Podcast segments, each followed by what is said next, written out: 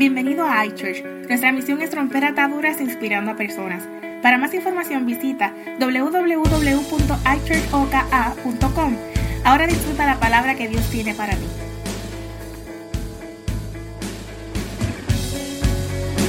Y quedé como mentirosa, pero sí, el mensaje de hoy es bien sencillo.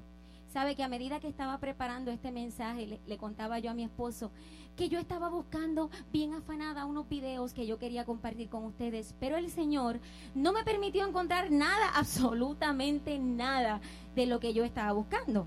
Así que como eso de las 11 de la noche, el Señor me dice, ya deja de buscar.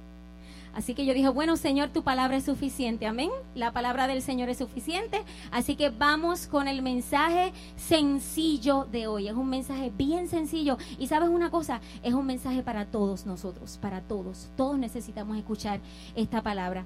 ¿Saben ustedes que hemos estado hablando sobre Moisés? Llevamos ya desde el mes pasado hablando sobre Moisés. Es, cómico porque ayer Josué viene y me pregunta a mi hijo, ¿y de quién tú vas a hablar mañana? Y yo le digo, pues de quién hemos estado hablando ya mes y medio. Obviamente voy a hablar de Moisés. Me dice, no, es que como yo voy a usar también otros ejemplos, yo le dije, no, no, no, yo me voy a quedar hablando de Moisés.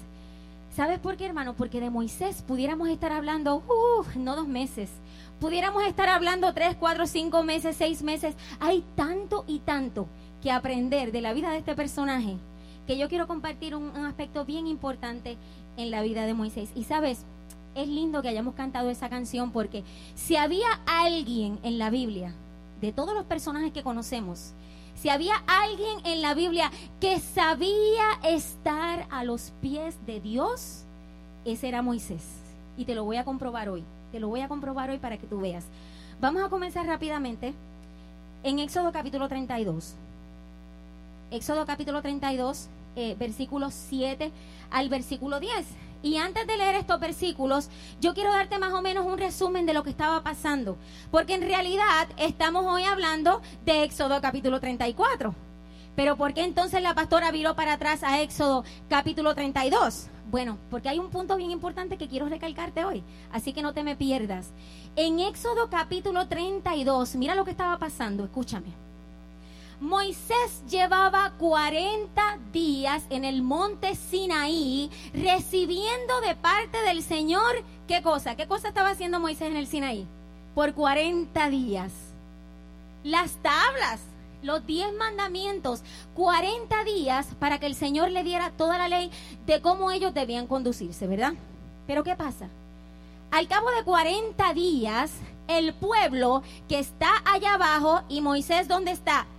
Allá arriba, en el Sinaí, en la montaña, el pueblo comienza a desesperarse.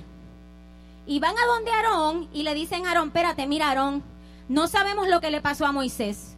Este hombre está desaparecido, este hombre se murió en la montaña, este hombre le ha pasado algo porque llevamos 40 días aquí y no nos ha dado índice de vida, ¿verdad? Así es que el pueblo se desespera por esos 40 días en los cuales no había visto la presencia de Moisés. Obviamente Moisés físicamente no estaba con el pueblo porque Moisés física, mental, emocional y espiritualmente estaba metido con Dios allá, en la montaña, por 40 días. Pero el pueblo se desespera, y lo que vamos a leer ahora, este cantito, es que el pueblo se desespera y le dicen a Aarón, por favor, Aarón, haznos un Dios, haznos un Dios porque estamos aquí solos no tenemos quien nos dirija, haznos un Dios. Entonces Aarón, siguiendo lo que el pueblo le decía, le dice a todo el mundo que se quiten las prendas de oro. Usted sabe muy bien esto porque en las escuelas bíblicas, ¿verdad? En las escuelas dominicales, desde que éramos bien pequeños, esta historia es bien conocida. Entonces, ¿qué hace Aarón? Le pide a todos que se quiten los aretes, las prendas, todo lo que tenían de oro, y ahí funde una estatua y sale quién? El becerro de oro todos comenzaron a adorar el becerro de oro, se olvidaron de quién los había sacado de tierra de Egipto, de tierra de esclavitud. Se olvidaron de eso y comenzaron a adorar al becerro de oro. Todo esto está pasando mientras que, mientras Moisés está allá, en el monte, ¿verdad que sí? Y en esa conversación que Moisés está teniendo con Dios, Dios le dice a Moisés, lo que vamos a leer. Éxodo capítulo 32. Versículos lo tenemos. Ok. Entonces, el Señor le dijo a Moisés, baja porque ya se ha corrompido el pueblo que sacaste de Egipto. Demasiado pronto, el versículo 8, demasiado pronto se han apartado del camino que les ordené seguir, pues no solo han fundido oro y se han hecho un ídolo en forma de becerro, sino que se han inclinado ante él. Le han ofrecido sacrificios y han declarado, Israel, aquí tienes a tu Dios que te sacó de Egipto. Mira eso. El becerro acaba de surgir. Acaban de conocer al trapo de becerro de oro. Lo acaban de conocer. Y sin embargo, el pueblo expresa, Israel, aquí tienes a tu Dios que te sacó de Egipto. Ellos habían presenciado que Jehová, Rey de Reyes, Señor de Señores, era el que lo había sacado de Egipto. No era ningún becerro. Ellos sabían que había sido Jehová, pero ante la ausencia del líder, ante no saber quién, quién iba, quién rayos iba a tomar el mando, empiezan entonces a adorar el ídolo, ¿verdad? Y estas son las palabras de Dios hablándole a Moisés. Le dice, mira, vete, baja, baja, porque mira lo que está haciendo esta gente. Entonces el versículo 9, que es donde quiero enfocarme. El Señor le dice a Moisés, ya me he dado cuenta que este es un pueblo terco, añadió el Señor dirigiéndose a Moisés. Tú no te metas le dice Dios a Moisés, mira, tú no te metas. Yo voy a descargar mi ira sobre ellos y los voy a destruir. Pero, hay un pero ahí, ¿verdad? ¿Qué dice? Pero de ti, de ti, haré una gran nación. O sea, Dios iba a destruir a quién? Al pueblo. ¿Y a Moisés lo iba a destruir? No. ¿Cuáles fueron las palabras que Dios le dice a Moisés? Voy a destruir al pueblo. ¿Por qué? Porque son tercos, porque son malos, porque son idólatras, ¿verdad? No lo dice exactamente ahí en esas palabras. Pero por todas esas razones les voy a dar su merecido. ¿Se merecía el pueblo que lo, que lo destruyeran o no se lo merecía? claro que sí. Hello, te cuidé, te alimenté, te hice pasar por el mar rojo, te saqué de tierra de esclavitud, te tengo pasando por el desierto por ahora porque vas a entrar en una tierra prometida que fluye leche y miel, te envío maná del cielo. ¿Qué más podía hacer Dios por ese pueblo? Se lo daba todo. Y sin embargo, en 40 días que Moisés estaba allá arriba en la montaña, se habían olvidado de Dios y habían adorado un ídolo. Así que sí se lo merecían, ¿verdad que sí? Sí, se lo merecían. Y le dice el Señor a Moisés, yo los voy a destruir. Baja, baja, tú no te metas. Baja, yo los voy a destruir, pero de ti, de ti, voy a ser una nación grande. Aleluya. Tú sabes una cosa, Moisés pudo haberse puesto contento en ese momento, ¿verdad que sí? Moisés pudo haberse puesto contento. ¿Por qué? Porque él estaba salvo. Las palabras rudas, las palabras fuertes de destrucción no eran para Moisés. Las palabras de destrucción duras eran para el pueblo. Por lo tanto, Moisés pudo haber asumido la postura de, uh, uh, ok, se muere todo el mundo, pero yo no. Yo no me muero porque yo estoy andando con Dios, porque yo estoy agradando a Dios porque yo, yo soy justo, porque yo estoy haciendo lo que me toca, porque yo estoy haciendo, ¿verdad? Lo que el Señor me ordenó, porque yo estoy a salvo. Moisés se pudo haber contentado, porque Dios le dio promesa de que de salvación para él.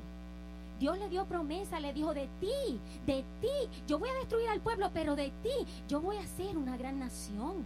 O sea que Moisés no iba a andar solo tampoco, ¿verdad que no? Porque Dios se iba a encargar de hacer de él una nación grande. De darle una nueva gente. Gente que sí, que anduviera con Dios, que lo amara. Moisés ya no iba a tener que batallar con esta gente tan estúpida. ¿Verdad? Ya no iba a tener que batallar nada más con ellos. Y su actitud pudo haber sido de alegría. Pero eso no fue lo que pasó. te quiero llevar al versículo 11. Versículo 11. Moisés intentó apaciguar al Señor su Dios y ¿qué hizo? Le suplicó. Tú sabes lo que es una súplica, ¿verdad? Tú le has suplicado al Señor en ciertos momentos dados, ¿verdad que sí?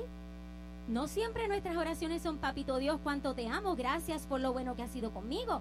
A veces las oraciones son, Señor, te ruego, te suplico, ¿verdad? En esa actitud estaba Moisés, suplicándole al Señor. Y mira lo que dice, le suplicó, Señor, ¿por qué ha de encenderse tu ira contra este pueblo tuyo que sacaste de Egipto con gran poder y con mano poderosa? ¿Por qué dar pie a que los egipcios digan que nos sacaste de su país con la intención de matarnos en las montañas y borrarnos de la faz de la tierra? Calma ya tu enojo, le dice Moisés a Dios. Mira, calma ya tu enojo, aplácate y no traigas sobre tu pueblo esa desgracia. Allí está Moisés, yo me lo imagino tirado a los pies del Señor estaba a sus pies. Allí estaba Moisés a los pies del Señor, suplicándole, Señor, por favor, yo sé que este pueblo se lo merece.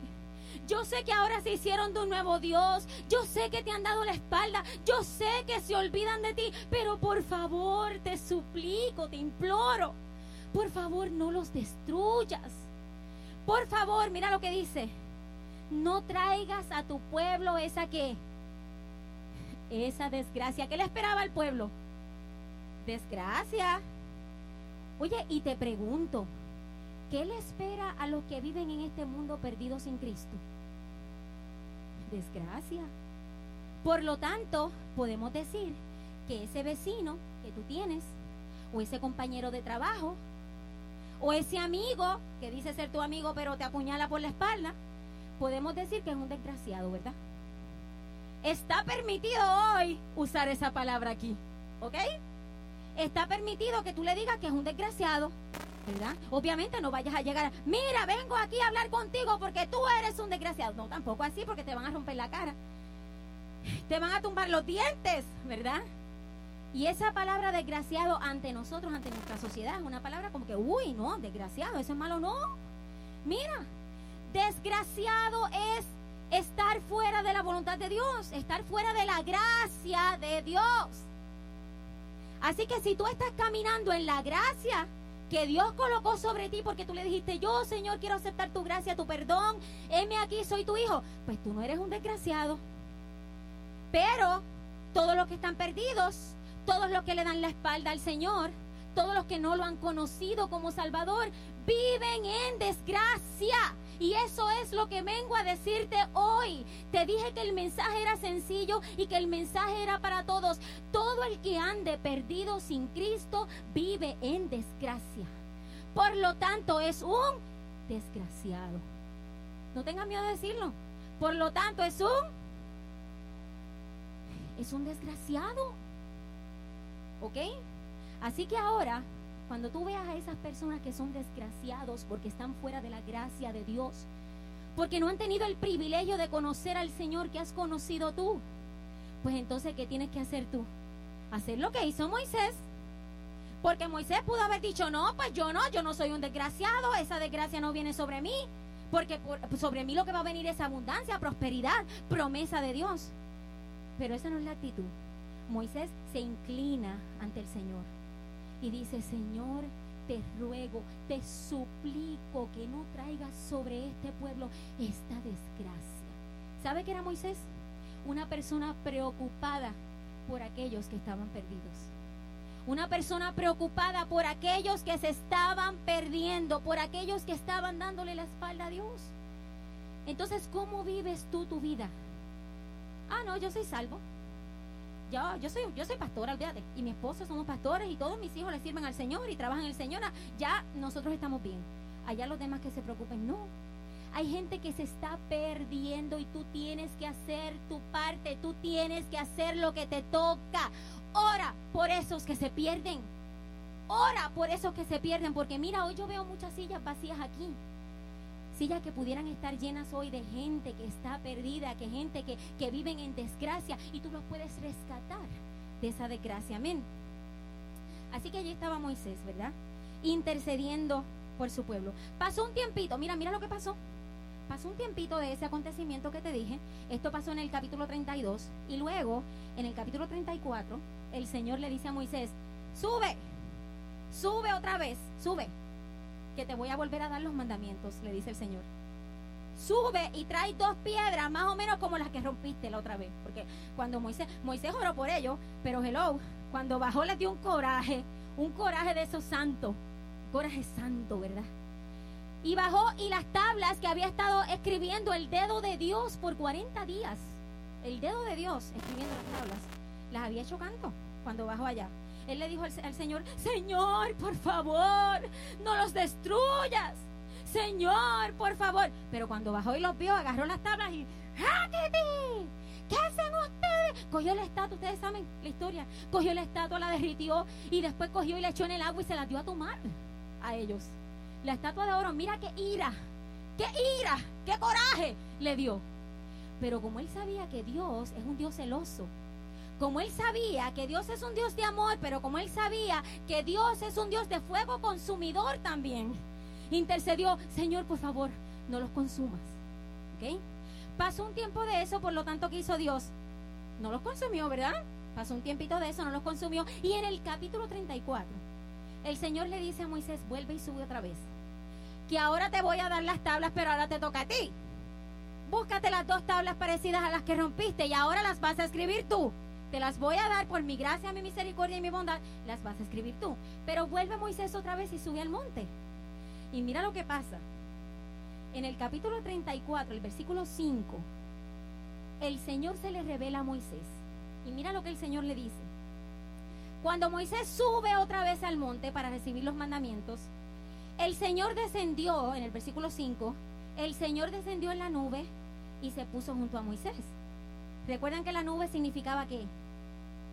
La presencia del Señor, o sea que la presencia del Señor estaba con Moisés. Luego le dio a conocer su nombre. Pasando delante de él proclamó, este es Dios hablando, mira lo que Dios mismo le dice a Moisés en el versículo 6. Le dice, el Señor, el Señor, Dios clemente y compasivo, lento para la ira y grande en amor y fidelidad que mantiene su amor hasta mil generaciones después y que perdona la iniquidad, la rebelión y el pecado. Tú estás escuchando lo que yo estoy leyendo. El Señor le está revelando a Moisés en sus propias palabras quién es Él. ¿Quién es Él? Te lo voy a leer para ver si eso te emociona. El Señor, el Señor, Dios clemente y compasivo, lento para la ira y grande en amor y fidelidad. Ese es tu Dios. que mantiene su amor hasta mil generaciones después y que perdona la iniquidad, la rebelión y el pecado. Ese es tu Dios, ese es mi Dios, ese es Jehová, Rey de Reyes, Señor de Señores el que tú y yo conocemos. Entonces, ¿sabes una cosa? Dios le estaba diciendo a Moisés quién él era. Y entre los atributos que le da, le dice que él es lento para la ira, que él es grande en misericordia y que él perdona la iniquidad. ¿Qué creen ustedes? ¿Moisés había visto ese Dios? ¿Había conocido ese Dios? ¿Lo había conocido? ¿Moisés había conocido a un Dios perdonador? Claro que sí. Claro que sí, lo vimos ahorita. En el capítulo 32, cuando Dios quiso destruir al pueblo, no lo hizo por amor. No lo hizo por bondad, por misericordia. Por eso no los destruyó. Porque es un Dios perdonador. Pero mira una cosa. Después que le dice quién es Él, le dice todo eso. Hay otro pero. Mira el versículo 7. El final del versículo 7 lo tenemos ahí. Pero. Hay los peros. ¿Pero qué? No deja sin castigo al culpable. Entonces tú dirás, válgame, pero entonces, pastora, pero eso es una contradicción bien grande. Eso es una contradicción bien grande porque dice que Dios perdona, ¿verdad? Dice que Dios es fiel, que, que todas las cosas que ustedes leyeron ahí, ¿verdad que sí? Pero después dice que Dios castiga al culpable. Pero ¿a quién es que Dios castiga? ¿A quién? Al culpable. ¿Y quién es el culpable? ¿Quién es el culpable? ¿Tú, sabes quién es el culpable? El desobediente.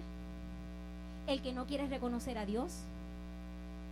El que anda desgraciado, ¿verdad? Porque anda fuera de la gracia de Dios. El que no quiere acercarse a Él, el que no lo reconoce como rey soberano, ese es el culpable. Ese es el culpable. Por lo tanto, si tú eres un culpable, solamente para que tú te, para que tú me sigas, tú eres un culpable.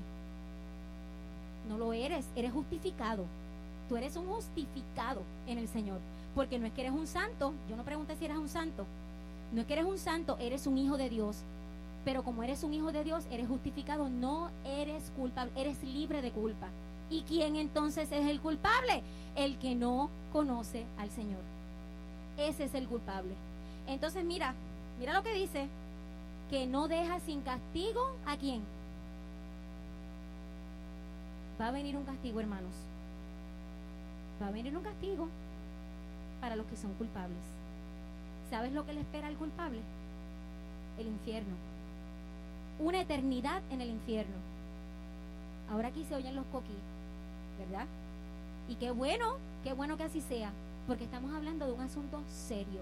Estamos hablando de un asunto serio. Estamos hablando que tu papá, que tu mamá, que tu vecino, que tu tío, que tu primo, que tu amigo, que tu compañero de trabajo que no ha conocido al Señor va camino al castigo del infierno.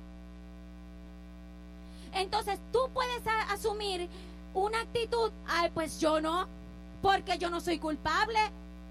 Yo no, porque yo vivo en la gracia de Dios yo soy un agraciado, ese castigo no viene para mí, ese castigo viene para ellos. Pero ¿qué tal si Moisés no se hubiera preocupado por el culpable? ¿Qué tal si en aquella conversación, cuando Dios le dijo, voy a destruirlos, pero a ti no te voy a destruir? ¿Qué tal si el Señor, si Moisés hubiera dicho, ay, qué bueno, por lo menos yo soy salvo, olvídate, el castigo viene para ellos, la destrucción viene para ellos. Pero Moisés intercedió por su pueblo, intercedió por ellos porque amaba las almas que Dios le había dado. Entonces, ¿amas tú tu familia? ¿Amas tú tu amigo, tu comunidad? ¿Amas tú las personas que están a tu lado? Pues mira, están perdidos. Si no están en la casa del Señor, si no adoran al Señor, si no lo conocen, están perdidos están fuera de la gracia y van camino al castigo, porque Dios lo dice ahí, no deja sin castigo al culpable. El infierno es real, por si tú no lo creías. La Biblia habla más veces del infierno que del mismo cielo. Y para ahí es donde va el culpable. Para ahí es donde van los que no son salvos. Y tú puedes hacer algo por ellos. Tú puedes hacer algo por ellos. Mira, luego de que el Señor le dice todas esas palabras lindas, y ya estoy terminando, de verdad que sí, que ya estoy terminando. Luego que el Señor le dice todas esas palabras lindas a Moisés, yo soy Dios fiel, perdonador. Todas esas palabras bellas le dice a Moisés, pero que no deja sin castigo al culpable.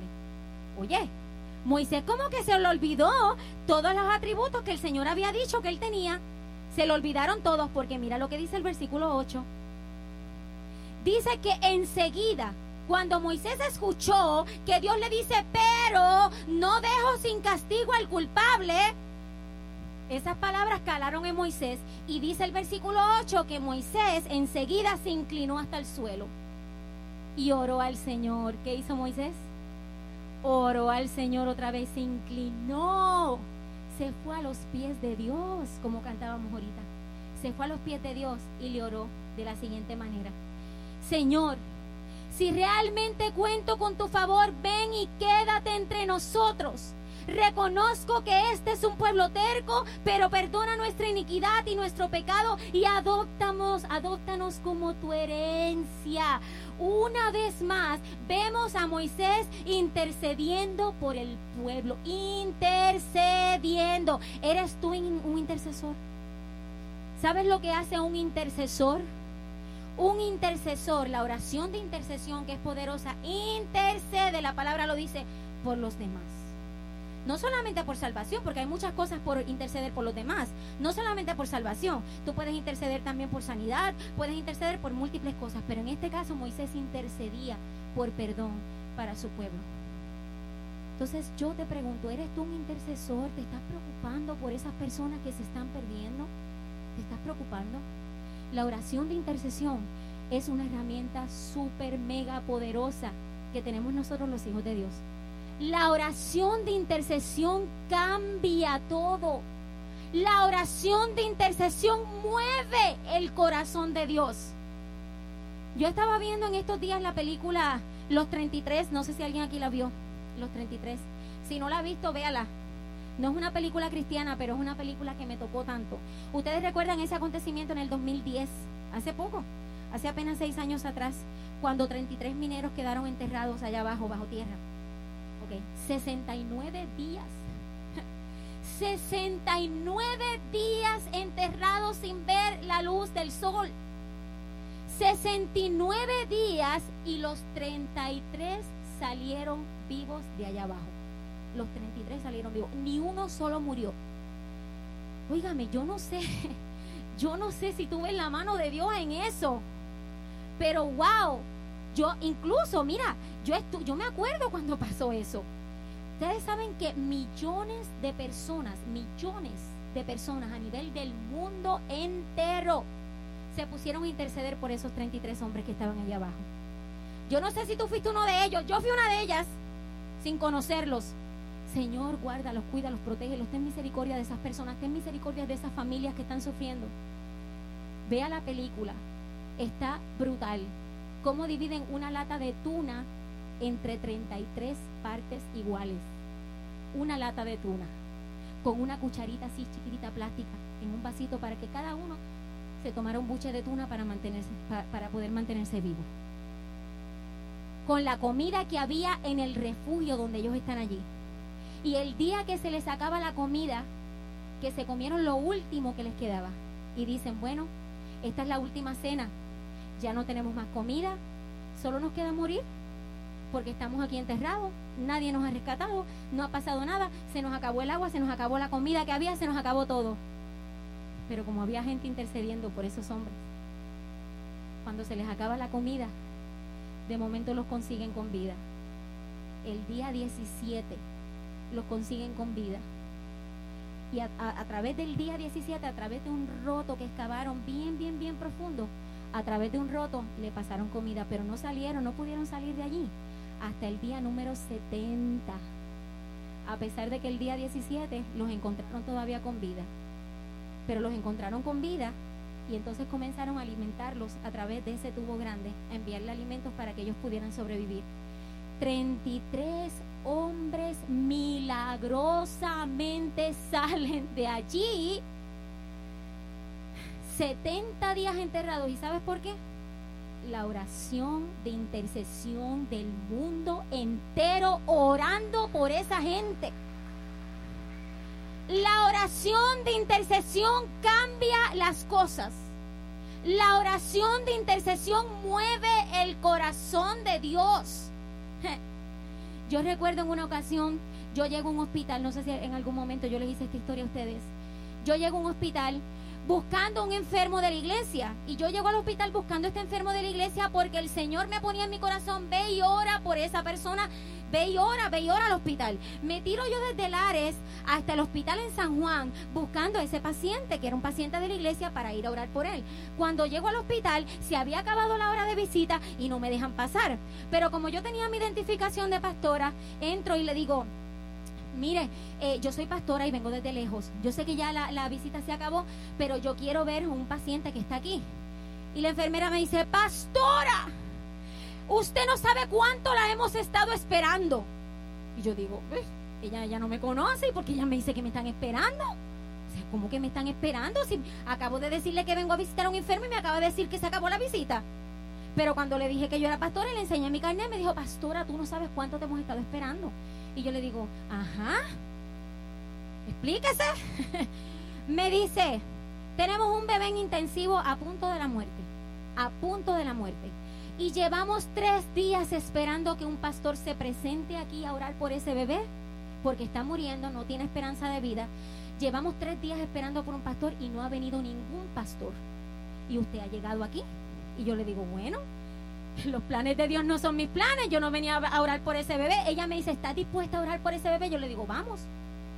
Allá pasamos intensivo, me ponen esto, me hacen lavar las manos, me ponen la, cosita, la batita y todo eso. Y llegamos. Y cuando llego, afuera estaban los papás llorando. Y llora, y llora, y llora, y llora. Ya no había esperanza para el bebé, prematuro, muriendo ya.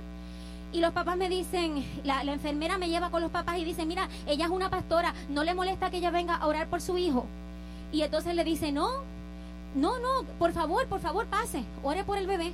Cuando yo paso, hermano, eso era impresionante. Una cosita que era como así, de este tamaño, con todos los intestinos, todo, todo, todo por fuera, todo, todo, todo por fuera de su cuerpo. Una cosita que aquello pesaba yo creo que como dos libras o algo así, a punto de morir, con tubos por todos lados, por eso era bien impresionante.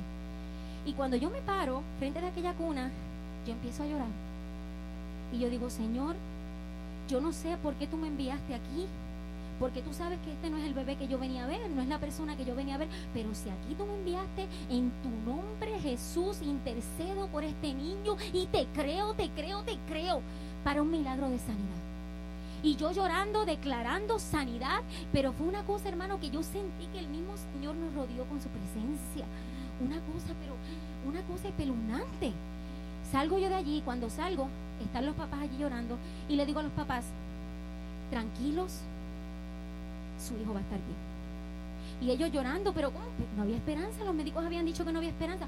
Tranquilos, su hijo va a estar bien. Le dije, le di mi tarjeta, le dije, aquí está mi tarjeta para que ustedes me llamen y me den las buenas noticias, porque yo le creo a Dios, le dije, yo le creo a Dios. Y esta es mi iglesia y Dios ha hecho un milagro en la vida de su hijo. Me voy para allá y como más o menos como había pasado una semana o algo así, un día llegó a la oficina y me dicen, ven para que escuches este mensaje. Ellos habían llamado por teléfono a la oficina. Yo no había estado, pero habían dejado un mensaje grabado en la grabadora. Y el mensaje decía, somos fulano de tal, ya no me acuerdo los nombres, somos los papás del niño que usted vino a orar. Queremos darle las gracias porque así como usted dijo, Dios hizo un milagro y hoy nuestro hijo ya ha salido de todo peligro. Yo le di la gloria al Señor porque yo decía, Señor, ¿quién soy yo? ¿Quién soy yo para que tú hagas un milagro a través de mí? Pero sabes una cosa, yo soy una intercesora. Y yo creo en el poder de la oración. Yo creo en el poder de la oración. Y ahí estaba Moisés orando, orando, orando por este pueblo, orando. Señor, dale una oportunidad. Señor, dale una oportunidad. Señor, no lo mates. Señor, no lo castigues. Estaba un intercesor allí fervientemente orando por ellos. Y tal vez muchos de ustedes están hoy aquí y son salvos debido a la oración de alguien que intercedió por ti. Tal vez alguien intercedió por ti y hoy por eso tú estás aquí. Entonces luego que Moisés le dice todo eso, mira cómo termina todo en el versículo 10. Mira el pacto que hago contigo. Esto fue Dios hablándole a Moisés en respuesta a esa oración. Mira el pacto que hago contigo, respondió el Señor. A la vista de todo tu pueblo, ¿a la vista de quién? De todo tu pueblo. Pero ese no era el pueblo de Dios. Era el pueblo de Dios. Pero Moisés había tomado tan en serio su papel y su rol de dirigir a ese pueblo. Su meta estaba tan y tan centrada en que su papel era dirigir a ese pueblo para que lograran su meta, que Dios le dice, mira lo que voy a hacer contigo, mira, mira, mira. A la vista de todo tu pueblo, se convirtió en pueblo de Dios, ante los, en, en pueblo de Moisés ante los ojos de Dios. Haré maravillas, mira lo que le dice, haré maravillas que ante ninguna nación del mundo han sido realizadas. El pueblo en medio de cual vives verá las imponentes obras que yo, el Señor, ¿Haré por quién? ¿Por ti? Pero ¿cómo que haré por ti? Si esta promesa no era para el pueblo. Le dice, le dice Dios a Moisés, todas las cosas que voy a hacer con este pueblo las haré por ti. Porque hubo uno que se preocupó. Porque hubo uno que se paró Porque hubo uno que intercedió. Porque hubo uno, uno que me creyó. Por eso, Moisés, yo voy a hacer maravillas sobre tu pueblo.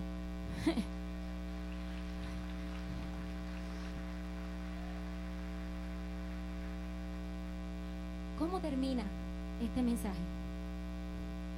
Dios va a hacer maravillas por uno que se ponga de pie, por uno que interceda, por uno que le crea, por uno que invoque su nombre, por uno Dios va a hacer maravillas. Y Dios está buscando hoy con quién puede contar, con quién puede contar. Este evangelio tiene que ser esparcido este evangelio tiene que ser esparcido. La gente que se pierde tiene que saber que hay un redentor, tiene que saber que hay un salvador, pero no lo van a saber a menos que tú seas esa persona que se preocupa por ellos, que ora por ellos, que intercede por ellos. Dios está buscando gente dispuesta que diga, yo Señor, yo lo voy a hacer. Yo voy a echar fuera todo temor porque si tú me salvaste a mí, si hoy yo soy la persona que soy por tu gracia, otro se merece también recibir lo que yo he recibido. Otro merece conocer el Dios de amor que yo he conocido. Y comencé con esto cuando comenzó este culto. Tuvimos aquí el pastor de, Jordania.